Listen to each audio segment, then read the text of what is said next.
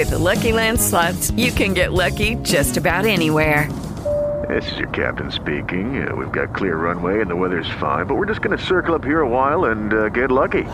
No, no, nothing like that. It's just these cash prizes add up quick. So I suggest you sit back, keep your tray table upright, and start getting lucky. Play for free at LuckyLandSlots.com. Are you feeling lucky? No purchase necessary. Void where prohibited by law. 18 plus terms and conditions apply. See website for details. Okay, round two. Name something that's not boring. A laundry? Ooh, a book club. Computer solitaire, huh? Ah, oh, sorry. We were looking for Chumba Casino.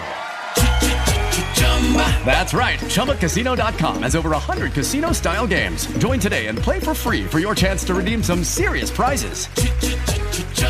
ChumbaCasino.com. No purchase necessary. Full prohibited by law. 18 plus terms and conditions apply. See website for details. Para que estés al tanto, Listín Diario, el periódico de los dominicanos, presenta las noticias más importantes del día. Buen día, comienza el fin de semana, hoy es viernes 2 de junio de 2023. Monseñor Freddy Bretón Martínez, arzobispo metropolitano de Santiago, declaró ayer que sin duda le simpatiza la propuesta de dejar en libertad a los presos enfermos y envejecientes por las condiciones de hacinamiento en las cárceles del país.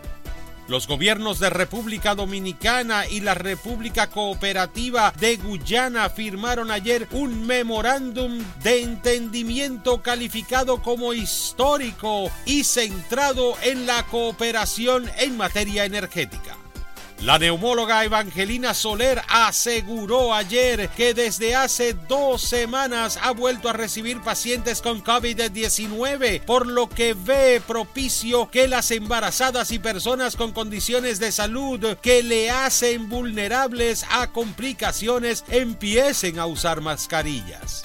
Un total de 2.700 dominicanos cruzó la selva de Darién entre Panamá y Colombia desde enero de 2022 hasta abril de 2023, según datos del Servicio Nacional de Migración de Panamá, entidad que registra cada migrante que llega a esta nación tras lograr pasar el denominado tapón del Darién.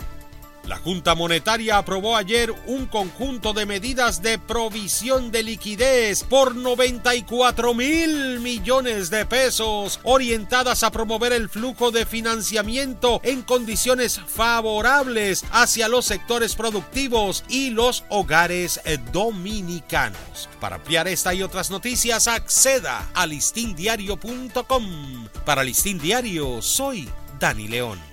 Para que estés al tanto, Listín Diario, el periódico de los dominicanos, presentó las noticias más importantes del día.